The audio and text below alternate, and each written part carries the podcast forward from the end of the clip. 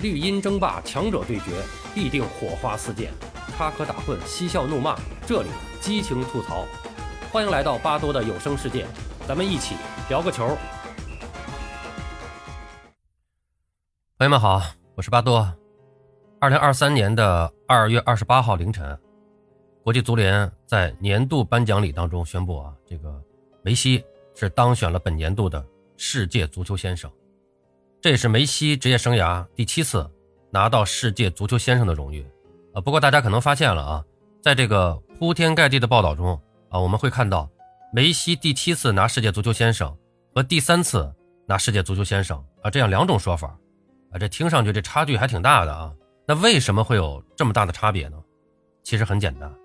因为国际足联评选的世界足球先生和法国足球杂志评选的金球奖。啊，在二零一零年到二零一五年六年时间是合并成为了国际足联金球奖，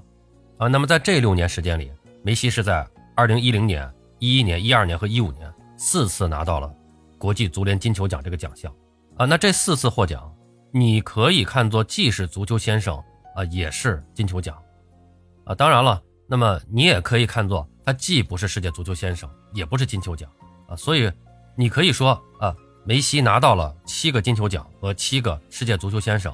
如果要是抠字眼的话，应该说，梅西拿到了三个法国足球杂志评选的金球奖，三个国际足联评选的世界足球先生，以及四个国际足联金球奖。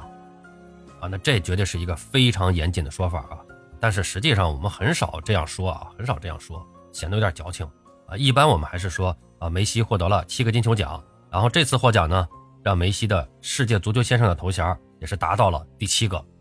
我估计到了九月份，梅西的第八个金球奖啊，也就是法国足球杂志评选的金球奖啊，也将如约而至。到时候我们就可以说，哎，梅西获得了八个金球奖和七个世界足球先生了啊。好了，朋友们，今天咱们就聊到这儿，感谢您的收听。您有什么想和巴多交流的，咱们评论区见。欢迎收听、订阅、评论、转发。